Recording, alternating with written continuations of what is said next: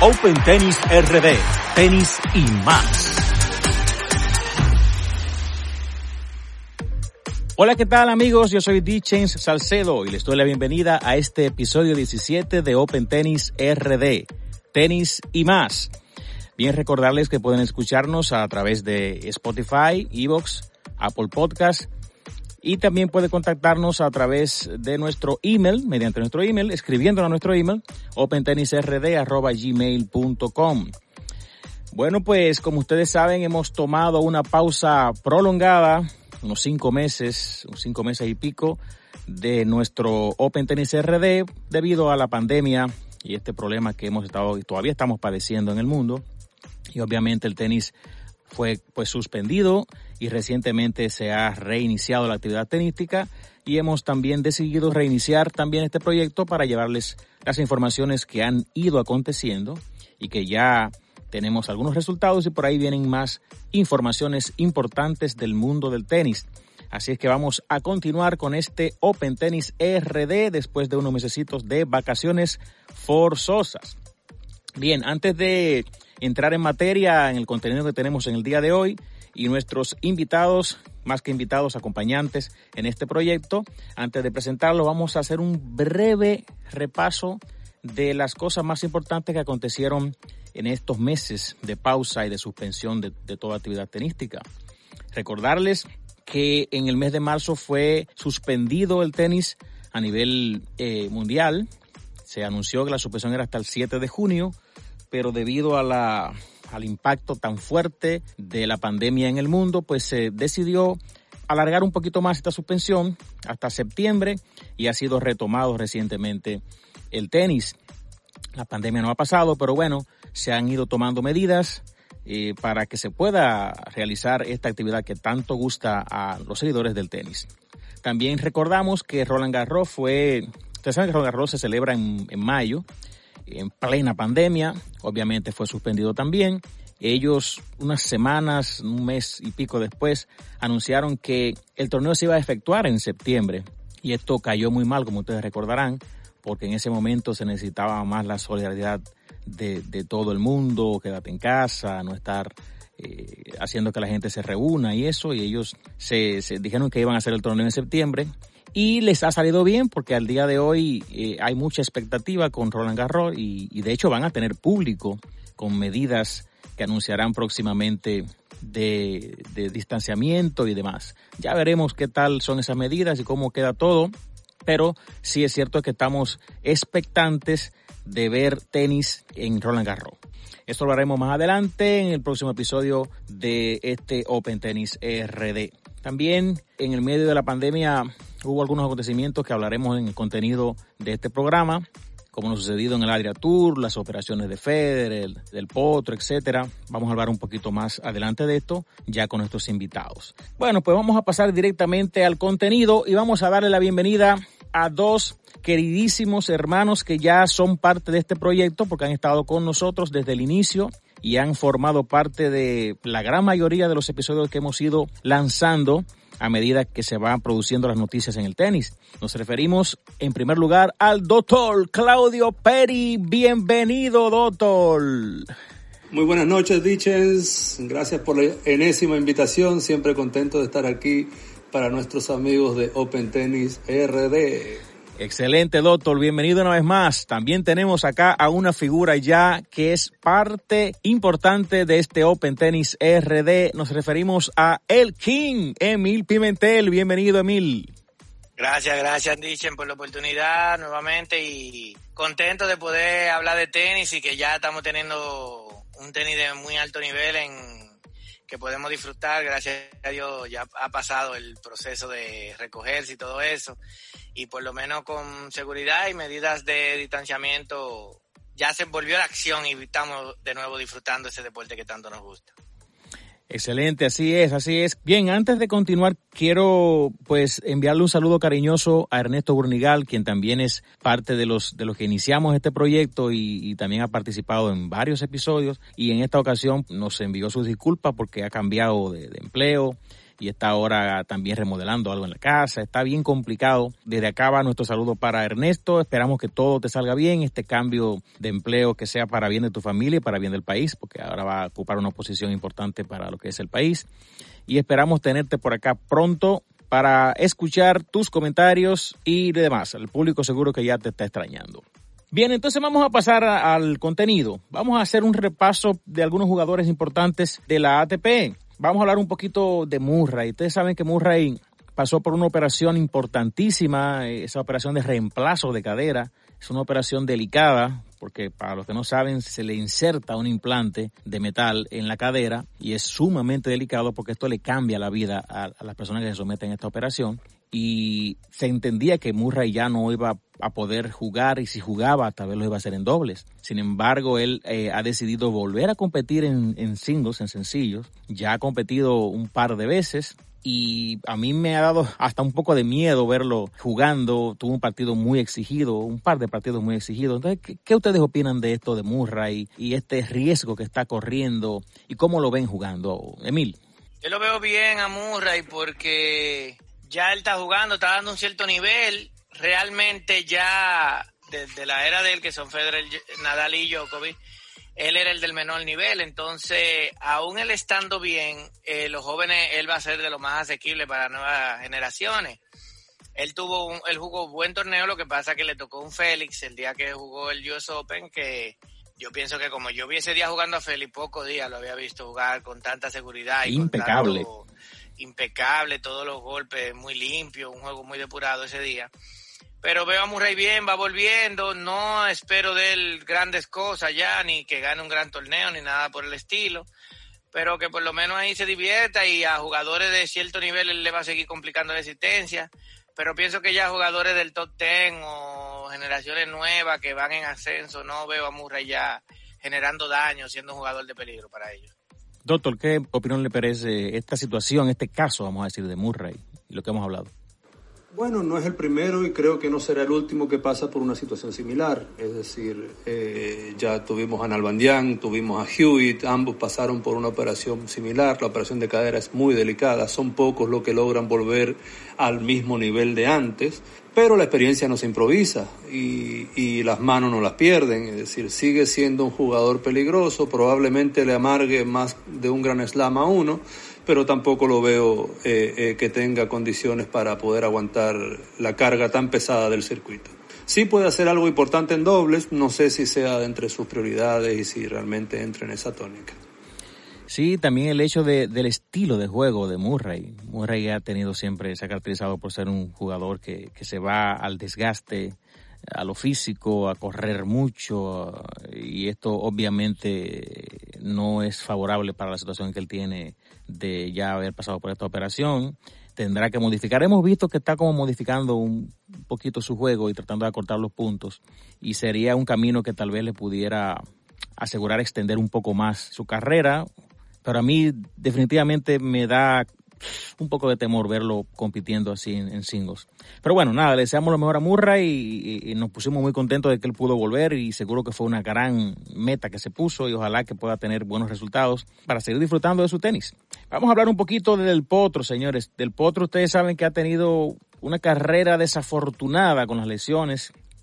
Ah, e, este año solamente ha tenido dos intervenciones pero es muy triste este caso de, Del Potro y cómo no puede establecerse constantemente con una salud que le pueda permitir disfrutar de ese, de ese tenis que tiene y, lo complicado que se le hace a los demás, a los del Big Three y demás. Emil, ¿qué tú opinas de este caso de Del Potro y demás? No, lamentable la situación de Delpo. Ojalá y pueda volver y jugar a su cierto nivel. Pero sí, cada vez que él está llegando a un tope importante o está cogiendo un ritmo bueno, ya se vuelve una amenaza para los jugadores de arriba y, candidato a título. Si la lesión viene y lo, detienen, eso ha sido la mala suerte que él siempre ha tenido en su carrera. En el 2009, después que gana el Grand Slam, está ahí, va para el World Tour Final y vienen las lesiones. Y lamentable el caso de Delpo, un jugador con, lleno de talento y con muchísimo nivel y, y las lesiones no lo han dejado a lograr muchas cosas más de las que él pudo haber llegado. Doctor, ¿qué usted cree de Delpo? ¿Usted cree que debe seguirlo intentando? ¿Qué usted opina de este caso de él, el que ya es tan triste para, para nosotros verlo? Bueno, mira, eh, otra vez, no es el primero ni será el último. El tenis es un deporte extremadamente exigente y hay físicos que no están hechos para la alta competencia y lamentablemente hay grandes talentos que hemos perdido por la, la racha continua de lesiones. El más reciente que se retiró hace poco fue Tommy Haas. Eh, otra vez, un jugador con un talento inconmensurable, con una capacidad eh, de resolución y comportamiento en cancha ejemplar, pero las lesiones nunca lo dejaron progresar mucho más allá de lo que su potencial daba. Y otro antecedente latinoamericano fue el propio Chino Ríos él tenía otros problemas, lesiones, lesiones crónicas de personalidad, pero creo que Delpo lo seguirá intentando por el amor que le tiene al tenis y se quitará algún que otro gusto, pero lamentablemente creo que sus mejores años ya, eh, ya pasaron y, y lo que le queda será tratar de disfrutar lo que pueda.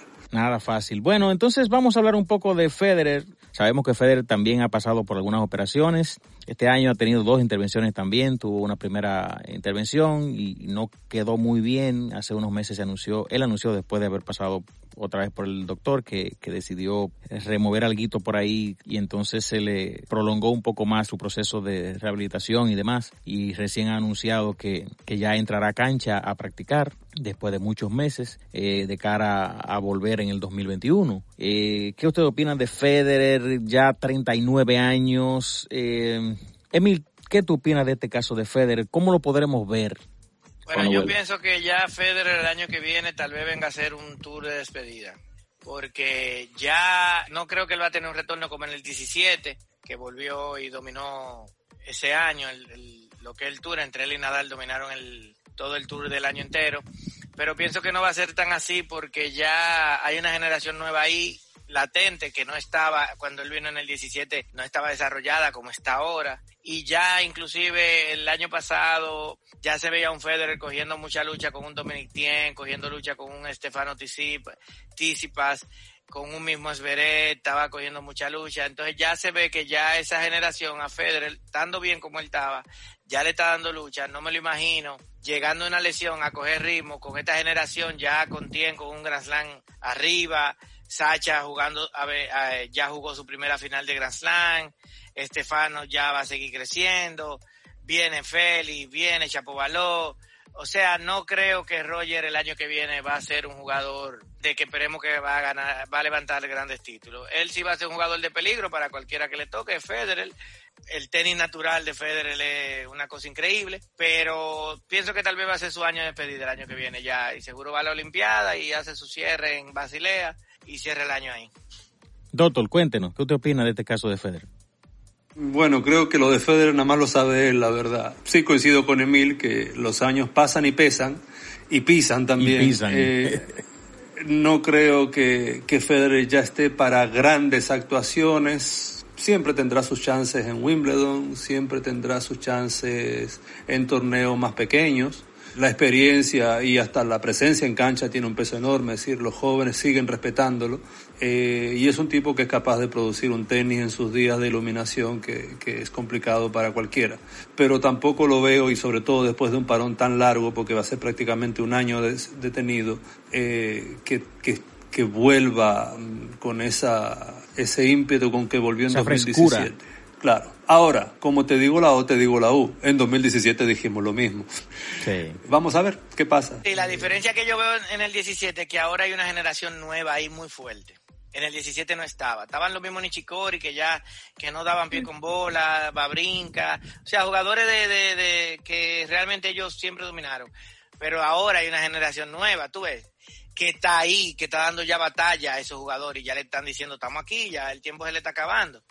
Entonces yo por eso es que veo que ya tal vez no lo veo a Federer haciéndolo del 17 porque está esa nueva generación y ya no va a ser fácil el fajarse 5C con un Sacha, con un Tien, con un Estefano, con un Chapo Balop y después seguir jugando. Ya eso para mí lo veo muy difícil en Federer. Inclusive mira este año, eh, Federer tuvo unos partidos muy complicados con Milman, con Sangren en, en Australia, jugadores que nunca pensamos que le iban a dar ese tipo de juego a Federer ahí. Aunque Milman le ganó un US Open, pero nadie pensó que iba a tenerlo nuevamente en Australia. O sea que es un poco complicado ahí, pero no lo veo de que ganándole a su generación, Nadal y Djokovic, y también a la nueva generación junta. No creo que pueda con esos dos elementos hoy en día. Definitivamente es una tarea difícil, estamos todos con muchos deseos de verlo, más que todo, porque la expectativa, siendo uno realista, como ustedes dicen, eh, el mismo parón, la edad, el parón de un año, estuve leyendo en el día de hoy eh, esto, la diferencia de cuando se para por un mes, dos meses, seis meses, como tuvo el año pasado, y un año, cómo los músculos eh, esto les afecta y, y a esa edad afecta mucho más y entonces definitivamente el cuadro es no es muy alentador. Vamos a ver qué pasa, porque Federer es Federer y nos ha sorprendido ya muchas veces. Lo que sí es cierto es que vamos a, poder disfrutar un poco más de ese tenis tan vistoso de, de, Federer, que a todos nos gusta y hasta los que no son seguidores de él reconocen que, verlo eh, es un deleite ver a Federer jugar. Así que nada, vamos a ver qué tiempo nos, nos queda disfrutando del tenis de Roger Federer y, la situación que está enfrentando. Hablamos un poquito acerca ahora de Nadal. Ustedes saben que Nadal decidió no jugar los torneos de Cincinnati ni el US Open y decidió pues concentrarse a la gira de tierra batida. A mí me, me medio sorprendió que no quisiera jugar el US Open y, y tratar de buscar un Grand Slam más. ¿Y qué opinan ustedes de esto, doctor? ¿Qué usted opina de Nadal, su decisión de no jugar y, demás? Bueno, la verdad que muchos jugadores europeos decidieron no jugar y creo que más Nadal siendo español y lo golpeada que fue España, me parece que es más que justificado su temor y su decisión. Emil, ¿qué tú opinas de, de Nadal y su decisión? No, yo pienso que Nadal analizó, puso la carta sobre la mesa al tener estos dos Grand Slams muy cerca. Y, y, tú sabes que esos son jugadores que se proyectan a las dos semanas, o sea, a jugar para ganar un torneo. Entonces pienso que Nadal tal vez dijo, no me voy a desgastar físicamente en, en Estados Unidos, aparte de que me resta tiempo de practicar en arcilla. Y él seguro dijo, ¿en cuál Grand Slam yo tengo más posibilidades de ganar? En Roland Garros, el rey de Roland Garros. Entonces él Seguro priorizó, dijo, no voy a, no hago nada yendo a Estados Unidos, va y me va mal, no tomo timing. Entonces después me toma tiempo, toma timing de arena y se quedó preparando su arena. Yo pienso que fue una decisión inteligente y que para mí él está buscando donde más posibilidades tiene de lograr algo. Y estuvo bien, para mí estuvo bien. Él no pensó en COVID ni nada de eso. Eso, eso no pasó ni por su mente. fue estrategia de dónde podemos tener más posibilidades de ganar y preparándonos bien y según sus estudios y cosas, segurito que es Roland Garros. Bueno, bueno, entonces hablemos un poco de Djokovic. Ustedes saben que Djokovic eh, ha tenido un año en donde se ha calentado muchísimo, ha tenido situaciones ya eh, desafortunadas y este Adria Tours que se preparó en su país ya esto es un tema que se conoce, pero no queríamos dejarlo de tocar porque no se ha hablado en el podcast. Definitivamente eh, fue desafortunado la forma en la que se manejaron las cosas, porque yo pienso que tal vez si se hubiese manejado con las medidas del lugar, eh, el distanciamiento, no sé qué, pues ellos jugaron como que no estaba pasando nada, sin mascarilla, sin distanciamiento, sin nada. Y esto obviamente mandó un mensaje muy negativo eh, y de poca solidaridad al mundo porque definitivamente estábamos en ese momento sufriendo bastante con, lo, con el COVID. Y, y, esto de la fiesta que, que, hizo él en la discoteca, que ese video se hizo viral, ¿qué ustedes opinan de esto así breve, brevemente? Yo quisiera romper una lanza a favor de Djokovic. Sí, es verdad que el tema de la fiesta fue una irresponsabilidad en gran parte, pero él no es el único responsable. Hay un tema de manejo de ser del gobierno serbio, incluso manejo politiquero de la pandemia. Serbia, el día primero de junio, permite los, los, los eventos masivos. De hecho, antes del Adria Tour se jugó un partido, el famoso Derby de Belgrado, con los dos grandes equipos de allá, jugaron un partido de fútbol con el estadio lleno.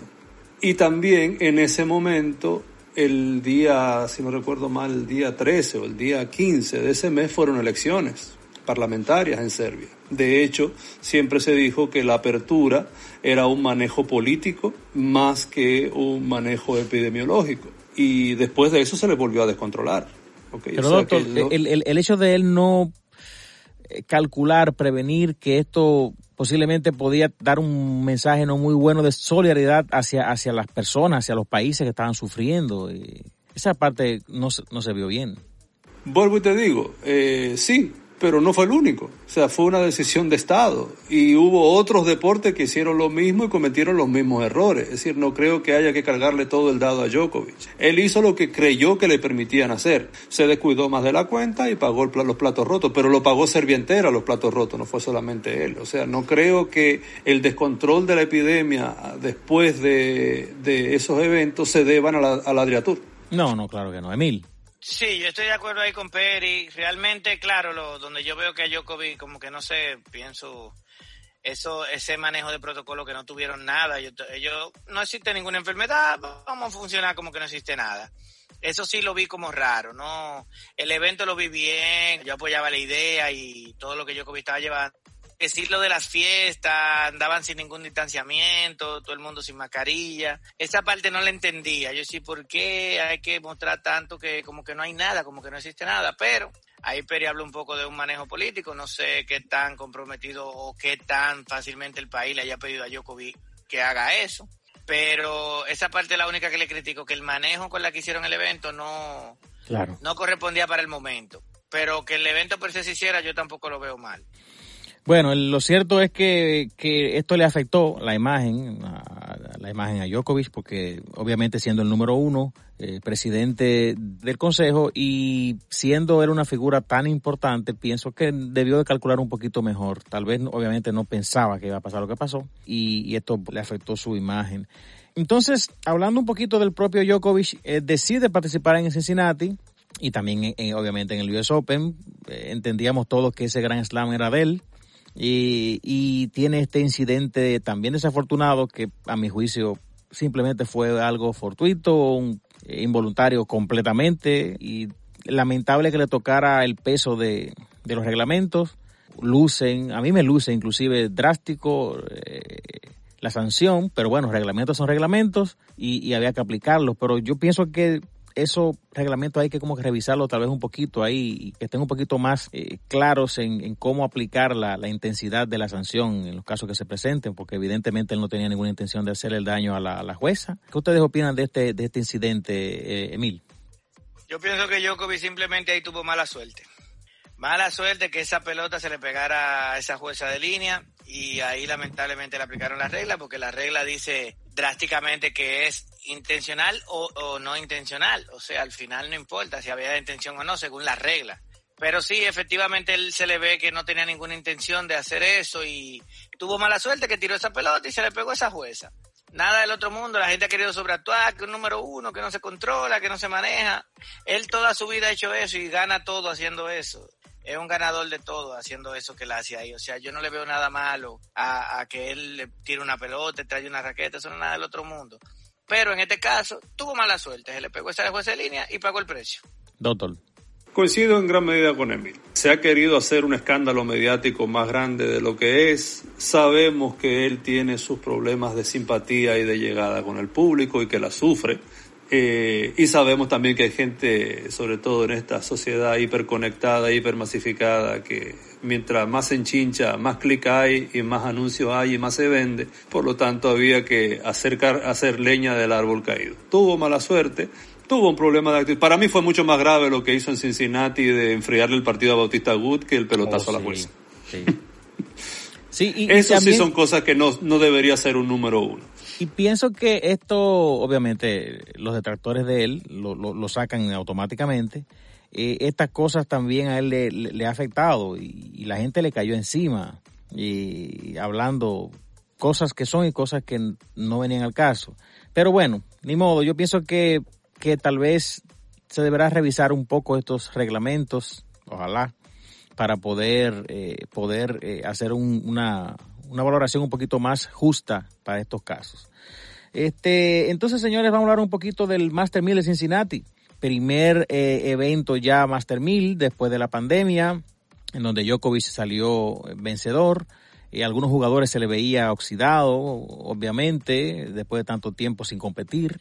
Y el, propio caso de Dominic Thiem, que perdió de una vez. Y de, muchos decían como, bueno, este no va a ser ningún favorito en, en el US Open y obviamente no fue así. ¿Qué ustedes opinan del Cincinnati, así brevemente, eh, Emil? Sí, el torneo de Cincinnati realmente, como tú explicabas ahí en el inicio, se veían los jugadores fuera de forma, fue a falta de ritmo, eh, tomándole, tomando el pulso, calentando para el US Open, muchos jugadores viendo qué mejorar, qué situación, manejando la presión del juego. Aún así, Djokovic el torneo entero con un tema de cuello, cada vez, el lío que se agudizaba cada vez que estaba perdiendo. Oye, como Pero, fue... No, cada vez que estaba perdiendo se le agudizaba el tema del cuello, pero cuando ganaba decía que el cuello estaba perfectamente y que, que se había mejorado. Pero bien, un Raoni que sorprendió a todo el mundo entrando en esa final ahí. Nadie esperaba ver a un Raoni en, en, una final de, de Cincinnati, inclusive un jugador que en las fotos que se mostraba post la cuarentena y el tema del COVID se veía hasta, se ve hasta con más libras. Sí, sí. Se ve como un poco sobrepeso para como era. Y Djokovic haciendo su función de favorito y fue listo y, y demostró lo que él siempre ha demostrado, que para ganarle hay que primero, hay que, hay que hacer partido, no puede entregar un, un juego antes de que no se logre. Doctor. Bueno, soy honesto, le presté muy poca atención a este torneo, justamente porque me imaginé que lo que íbamos a ver no iba a ser el mejor tenis. Coincido plenamente que mi gran sorpresa fue Raonic. Vi un Raonic eh, muy distinto mentalmente y eh, con respecto a lo que estamos acostumbrados. Raonic es un tipo ultra, o siempre fue, o aparentó ser, eh, un tipo ultra preciso, ultra ordenado, y, esto, y se reflejó un poco en su tenis, es decir, lo vi haciendo cosas que antes no lo veía hacer. Eh, me encantó verle jugar ese approach de slice que parece sacado de un libro de los 70 de tenis. Oh, El servicio siempre poderosísimo y arma peligrosa como siempre ha sido. Me sorprendió mucho. Me sorprendió aún más verlo caer en, en, en el US Open. Esperaba que tuviera un camino más largo. Tuvieron un camino más largo. De Tiem me sorprendió la derrota y me encantó lo que hizo Masu, que lo metió de una vez en una cancha de práctica y lo puso a tirar slice por una hora cada día y pagó los dividendos. Bien, vamos a pasar entonces a hablar un poco del US Open. Vamos a hablar un poquito acerca de cómo ellos crearon esta burbuja. Obviamente no permitieron la participación de público y fueron bien estrictos en, en, en, en la organización del evento en sí y proteger a los jugadores. Eh, cuéntenme, doctor, cómo usted vio esto del US Open y esta parte de la burbuja que crearon y, la, y el desarrollo mismo del evento. Ya, mira, eh, la verdad que me llamó muchísimo la atención y me pareció fascinante el, la organización del torneo. Y es un poquito los dos, porque fue Cincinnati US Open y, y, y, no hubo solución de continuidad entre uno y el otro. Eh, me encantaban las tomas desde el Arthur Ashe con los jugadores en la suite mirando los partidos de la cancha central. Creo, eso creo que fue. Claro, eso fue estupendo. Eso la verdad que fue muy, muy chulo de ver. La federación en ese sentido me pareció estupenda y muy bien manejada. Emil, cuéntanos, y, y esto de ver un gran slam jugarse sin público, que es esta rareza eh, para todos, eh, pusieron un sonido de ambiente eh, para disimular un poquito ahí con unas pocas palmas y eso, aplausos. Pero era bien raro, ¿no? Ver, esto, jugarse un Grand Slam sin público y los mismos jugadores como que se veían un poco extraños, ¿no? Cuéntanos. Sí, pero eso eran, eh, eso yo lo vi, está bien por el tema de la seguridad del COVID, pero después tuviste que ellos implementaron un poco lo de la NBA, que ponían las pantallas con el público, que pagaba para, para aparecer en las pantallas. Pero lo vi bien, hubo muchos jugadores que inclusive dijeron, bueno, eso es lo que se juega en los Challengers. sin COVID, sin nada, se juega sin público. Yo no, no extrañé de menos la bulla del público. Bueno, yo tengo que admitir que me lo encontré eh, extraño. Estaba muy contento, muy feliz de ver tenis, obviamente. Pero sí, sí me llamaba la atención esto y, me pasaba de manera reiterada eh, el extrañar el, en los grandes puntos, en las grandes jugadas, la reacción del público y todo era como muy frío cuando pasaban estas grandes jugadas. Pero bueno, eh, es como debe ser. Entonces me gustaría que habláramos, un poquito acerca de este US Open y lo especial o diferente de no ver al Victory jugando. Solamente Djokovic fue el que jugó, pero fue la oportunidad de que los, la nueva generación, el relevo, se la luciera. ¿Qué opinan ustedes acerca del papel de, de estos muchachos? A ver, doctor. Mira, así yendo uno por uno, me sorprendió la Armada canadiense. Eh, me encantó ver a Vasek Pospisil en octavos. Eh, mira, no, yo muy contento de ver a los jóvenes eh, con buen desempeño. esperaba más de Félix, no esperaba que Tiem lo aplastara de esa manera. Estaba también como muy nervioso, ¿eh? Se, se notó muy nervioso. Sí, es que... Muy nervioso.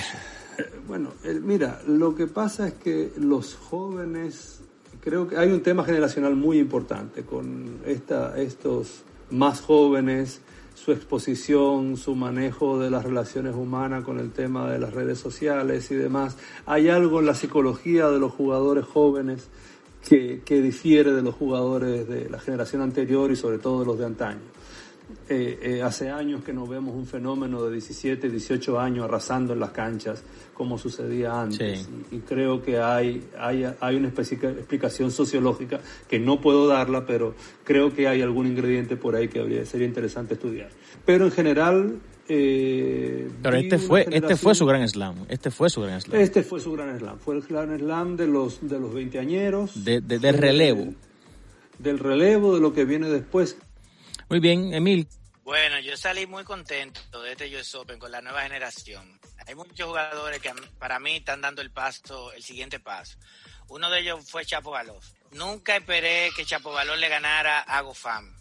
Oh, a David Goffin y que le ganara tan contundentemente como lo hizo. Nunca lo esperaba, porque Goffin es un jugador tan regular, de Chapovalov es un jugador de alta y baja, que nunca esperé que dominara un jugador de esa, de esa categoría de esa manera. Bien contento y debe salir bien y tiró un partido de cinco sets con Carreño también, que, que tampoco esperé que reaccionara de esa manera, aunque al final él dice que Carreño Busta lo, lo sorprendió porque se veía como muerto en, la, en el cuarto set y que en el quinto set salió como resucitado, dice él.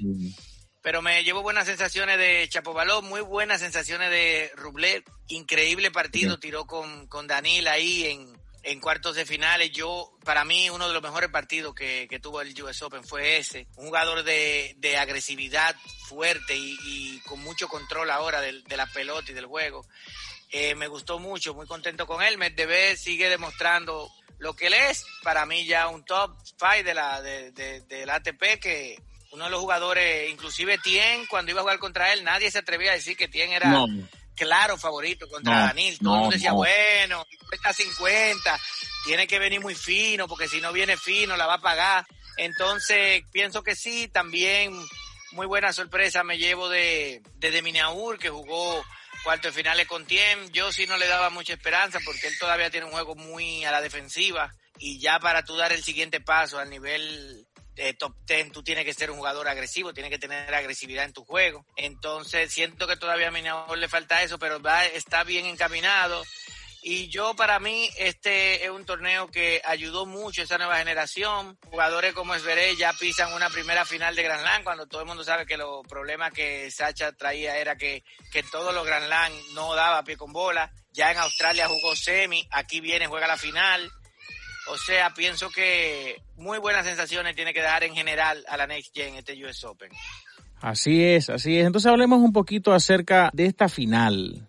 Esta final en donde eh, se esperaba que, bueno, que Tim jugara, dominara posiblemente, se inclinaba la balanza hacia Tim por la experiencia, ya tenía tres finales, esta era su cuarta final de Grand Slam, y, y, todo el mundo sabe que Zverev tiende a perder la concentración, la cabeza y, ha sido pues su talón de Aquiles, ¿no? Y, vimos cómo entró Zverev eh, eh, jugando de una manera con una, con una compostura increíble y, con un planteamiento claro de cómo de cómo jugarle a Tim y también vimos a Tim que estaba no, no estaba jugando del todo bien. ¿Qué ustedes opinan de este de esta final que vimos que duró cuatro horas y pico, ¿no? El partido, doctor. Desde lo tenístico, creo que el partido tuvo tres momentos. Tuvo los primeros dos sets donde se vio, como dices tú, Zverev muy bien plantado, muy bien, eh, muy enfocado en lo que tenía que hacer y un Tiem facilitándole la vida. Eh, los primeros dos sets la pelota de Tiem era, estaba falta de profundidad, se veía que la bola no llevaba el, peso acostumbrado que de, de, sus tiros, mucha bola picando, la mayoría picando muy cerca de la línea de saque, ¿ok? Eh, y la misma lento de movilidad, estaba como un poco... Sí, muy lento de piernas, pegando sí. atrasado, muy poco empuje, o sea, de hecho, cuando la bola va con más rotación que traslaciones porque las piernas no están trabajando, está trabajando solamente el brazo. Eh, y después tuvo el segundo momento, cuando Tiem dijo, bueno, yo no luché tanto para llegar acá y, y, y perderla y, y, el juego empezó a cambiar. El juego empezó a cambiar, empezó a activar las piernas, empezó a correr, empezó a empujar. Ya se vio que la bola ganó ese metro, metro y medio de profundidad eh, eh, y empezó a molestar Doctor, perdón más que le interrumpa. revés, que es yo, una yo gran creo, arma. yo creo que es importante también decir que en ese tercer set eh, Esberev ayudó mucho a que a que Tim recobrara un poco un poco la confianza porque Esberev eh, eh, a pesar de que arrancó quebrando se, comenzó a jugar diferente comenzó a, a, cambiar su forma de jugar y comenzó a sentir eh, presión y esto esto hizo que se que, que Tim dijera bueno espérate yo yo tengo que sacar de abajo y comenzó a jugar mucho mejor es correcto, creo que eso también. Y después tuvo el, el tercer momento, que fue el del desenlace, que fue la guerra de los nervios. Okay, que fue la guerra de los nervios, ninguno de los dos pudo cerrar, los dos sacaron para campeonato, no pudieron cerrar. Las redes han dicho de todo, han acabado con los pobres muchachos. Yo la verdad que me pongo los pantalones de los dos. Eh, encontrarse en esa situación, en este momento, a cualquiera se le agarrota el brazo. Eh, es normalísimo. Creo que Tim tenía mucha presión de ser el que ya había pasado por tres finales perdidas contra el Big Three, eh, era lógico que el favorito era él ganar esta y verse en esa situación tiene que haberle pesado. Y nunca se había visto en esa situación. Suárez tiene un debe en los Grand Slam desde hace muchos años ya. Y, y, verse otra vez en la final creo que le tiene que haber pesado muchísimo. Y ese fue uno de los elementos que llevó a ese cambio de momento en en el tercer set. O sea, se empezó a dar cuenta de lo que estaba haciendo y lo que podía llegar a suceder. Y, y, y, su tenis cambió y dejó entrar a Tim en juego. Con todo y todo fue una final desde lo tenístico relativamente pobre, no vimos grandes cosas, desde lo eh, emocional y lo dramático sí tuvo sus momentos interesantes. Sí. Eh, no pasará la historia como uno de los mejores partidos no. de US Open. Bueno, yo, bueno. yo, yo comentaba eh, ayer que a mí definitivamente me, me decepcionaron, tengo que decirlo porque es mi, mi opinión, porque ver a jugar a tan bajo nivel, ver un saque a 68 millas por hora, o sea, eh, Esberev que te saca 143 millas por hora cuando está sacando en confianza y con toda su potencia, a 68 millas de. O sea, eh, obviamente uno entiende, como bien explicas, doctor, la situación que estaban pasando, que no es fácil, hay que estar en el zapato de ellos, hay que estar en una cancha, pero bueno, creo que eh, una final de Grand Slam, ver lo que vimos en ese último set, eh, definitivamente, para mí, me, a mí me dio vergüenza. Verlo jugar, me estaba dando mucha vergüenza verlo jugar tan, tan, tan apretado. Para mí eso deslució mucho la, la, eh, la final de Grand Slam. Emil.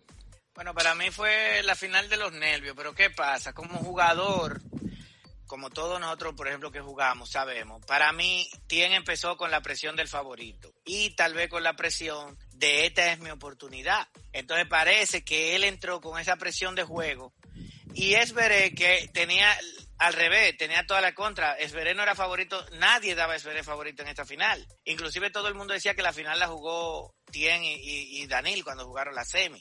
Sí, que fue un juegazo. Pero, exacto, sí, un buen juego. Pero, ¿qué pasa?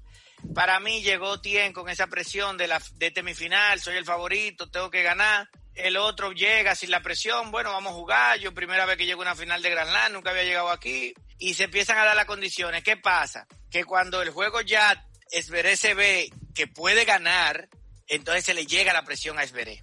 ¿Qué le pasó? Eso le pasó a Babrinka en el 2000 con Nadal cuando jugó en Australia en el 2014. Nadal todavía que se veía ya con cierto movimiento medio limitado. En el tercer set, cuando Babrinka ya está 12 a 0, Nadal le coge ese set porque Babrinka los nervios se lo estaban comiendo y no podía ni con él mismo. Eso le estaba pasando a Esveré. Cuando Esveré se vio ya tercer set y iban ahí y él tenía posibilidades, le llegó la presión. Tien para mí también no no manejó una estrategia indicada contra el juego de Sacha. Sacha sufre de que cuando se le va el primer saque comienza a hacer mucha doble falta con el segundo. y pierde la confianza en su segundo saque. Inclusive hizo como 15 doble falta ayer, según la que le contabilizaron. Pero Tien, yo dije, no, no llevaba la estrategia correcta porque está recibiendo el saque con el juez de línea. Sí, claro. Entonces yo decía, si Esveré no tiene un buen segundo saque, es uno de sus grandes problemas hoy en día. ¿Cómo el segundo saque tú sigues recibiéndoselo muy atrás? Lo está dejando jugar. Entonces, para mí ahí también Tien y su equipo no plantearon una estrategia indicada. Después que entonces Sacha llegan los nervios, Veré comienza a soltarse un poco, empiezan ahí entre Boy Ben, Veré, eh, Tien le coge los dos C, se van al quinto, empieza Tien quebrando, pero comienza otra vez los nervios de ya estoy aquí, voy a llegar, y Sacha con los mismos nervios, Sacha saca 5-3 y los nervios se lo comen, después Tien saca 6-5 para cerrar y los nervios se lo comen. Se dobló dos veces en el tiebreak, dos, dos dobles faltas en el tiebreak. Y Tien se veía ya como con alguna molestia física, como cansado en el, en el tiebreak, que estaba sacando de abajo. Y ahí yo pienso que nada, la final de los nervios, es como dice, tiene grandes jugadas, lo que no es un gran partido en general. Pero nada, pa, yo me fui contento porque Tien para mí ya es la hora de que empiece a ganar y, y esto es un empujón a su carrera yo soy de lo que digo, cuídense de Tien en Roland Garros ahora, que ya no tiene la presión de que quiere un Grand Slam ahora va a jugar más suelto, ahora va a jugar más libre y es un jugador de mucho poder. Ahora hay que, hay que, hay que cuidarse con Dominic Thiem. Y el mismo Sacha, que ya aprobó su primera final de Grand Slam, dio un buen, un buen desempeño y ya supongo que en su confianza estará diciendo que él está ahí y que está listo. No, y definitivamente Esberev tiene realmente un, un, tenis buenísimo. Su derecha que ha sido problemática se ha visto una mejoría considerable. Eh, porque tiene un revés indudable, de siempre ha tenido uno de los mejores reveses a dos manos del circuito, pero la derecha ya está siendo muy efectiva. El saque es buenísimo. En la red ustedes vieron lo que hizo, que entró, entró a red y jugó muy bien también en la red. O sea, es un muchacho que tiene muchísimas herramientas. Posiblemente sea de esos tres o cuatro, eh, o sea, eh, Medvedev, eh, Tim y él, posiblemente él sea el más, el más, el más redondito, pero entonces en la, azotea, la cabeza tiene el problema de que, de que, de que tiende a irse y 200 mil doble faltas y ese tipo de cosas que, que se, se, apoderan de él. Pero bueno, sí, como bien tú dices, Emil, eh, ese también era mi deseo, ¿no? De que él ya pudiera, Tim, pudiera conseguir su primer Grand Slam. Para mí lo merecía. Su carrera, haber hecho tres finales. Eh, ahora en el pasado Australian Open tuvo un partido que todos entendíamos que él debió de ganar frente a Novak y no pudo ganar ese partido en el que estaba eh, él con el carril de, de, adentro, como dicen popularmente, para llevárselo. Y, y ahora como que era justo que ganara su primer Grand Slam. Así es. ¿Algún otro apunte, doctor?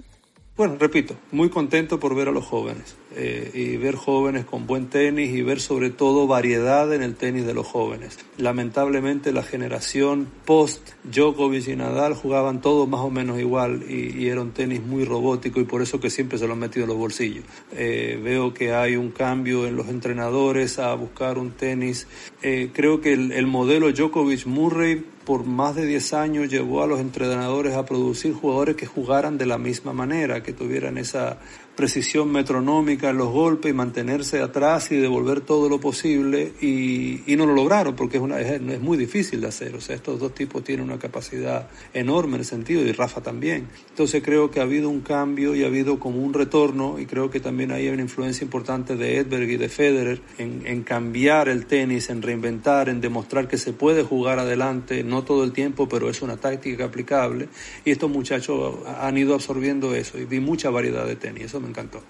Hablemos un poquito ahora de, de, Roma, que ya inició. Allí tenemos a Nadal y tenemos a Djokovic que se han inscrito. Eh, eh, interesante, además que tenemos otros jugadores importantes como Babrinka, etcétera, etcétera. ¿Qué ustedes opinan de este torneo que está iniciando justo en el día de hoy, lunes? Bueno, yo pienso que le está pasando factura a los que estaban en la gira americana. Se fue Taylor Fritz, se fue Karen Kachanov, se fue Félix, se fue Kevin Anderson, Daniel Evans, Baire, que no pudo jugar el US Open y al final dio negativo en las pruebas. Pienso que está pasándole factura lo del US Open, decisión inteligente de Tien y de Zverev de no ir para allá, de no apresurarse. Pero pienso que Roma, favorito Djokovic y después Nadal, auguro un buen torneo y un torneo que va a llamar mucho. Viene Nadal, muchos mucho de los fanáticos esperándolo.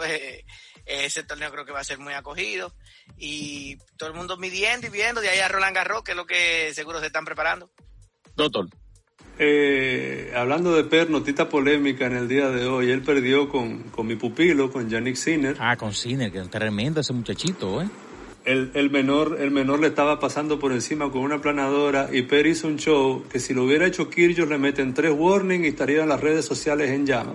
Bueno, pues antes de, concluir este episodio, reiterar que estaremos hablando de Roland Garros más adelante, en el próximo episodio, y mencionar así también de que la actividad de torneos acá en República Dominicana, específicamente donde se hace Open Tennis RD, se mantiene suspendida, aunque ya se ha anunciado la Copa Mangulina, la Copa Mangú, que se van a realizar en, Parque del Este. Eh, pero sí se mantienen toda la actividad de torneos de veteranos y amateur suspendida, obviamente, por esto de la, de la pandemia del COVID-19. No sabemos todavía hasta cuándo eventos como el Team Tennis y demás se mantienen ahí esperando a que la situación mejore para ver si se pueden realizar de alguna manera. Bien, entonces queremos agradecerle al doctor Claudio Peri y a Emil Pimentel. Gracias por apoyar una vez más este proyecto. Decirles que por acá estaremos, esperamos contar con su presencia para la próxima semana que estaremos haciendo el episodio 18 de Open Tennis RD. Gracias por su apoyo, gracias por sus conocimientos, sus aportes. Gracias a ti, Dichens, y nos vemos la semana que viene con las medias rojas. Gracias por la oportunidad y exacto, nos vemos la semana que viene. Bueno, señores, hasta aquí el episodio número 17 de Open Tennis RD. Nos vemos la próxima semana donde vamos a estar analizando el Roland Garros y lo que ya habrá acontecido en el torneo que se está celebrando ahora de Roma. Así es que nos vemos la próxima semana en el episodio 18 de Open Tennis RD. Tenis y más. Hasta la próxima, amigos.